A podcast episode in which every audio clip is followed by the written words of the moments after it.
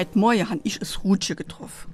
Und, was Mensch, wie geht's im Helmut? Von dem hat's nix erzählt. Es ging nur um Computer und vor allem um Facebook. Wie doll das doch alles wär. Jo, für so knapp hat das Zeit. Es war ganz begeistert und ich sollte mich unbedingt dort Aremo anmelden. Verrückt, das ist was für Leid, wo man im Beruf oder beim Haushalt unerfordert sind. Aber es Rutsche hat gemeint, das wär richtig klar. Kappes, die Meische dort, du nur Unsinn verzappe.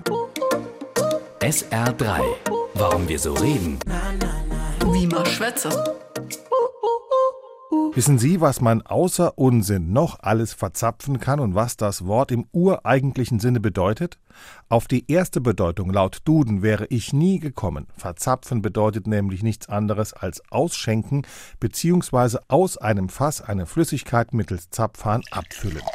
Unsinn verzapfen könnte daher kommen, dass in manchen Kneipen mit Stammtisch nicht nur Bier und Wein, sondern auch, je nach Alkoholpegel der Gäste, viel dummes Zeug verzapft wird.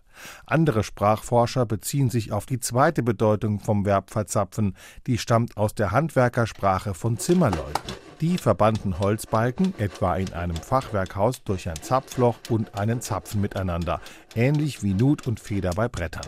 Wenn es da auch nur zu geringen Abweichungen kam und die Maße nicht genau stimmten, hatte sich der Zimmermann verzapft, also etwas Unbrauchbares gemacht. Fachwerkhäuser sind längst aus der Mode gekommen, die Redensart ist aber heute noch aktuell.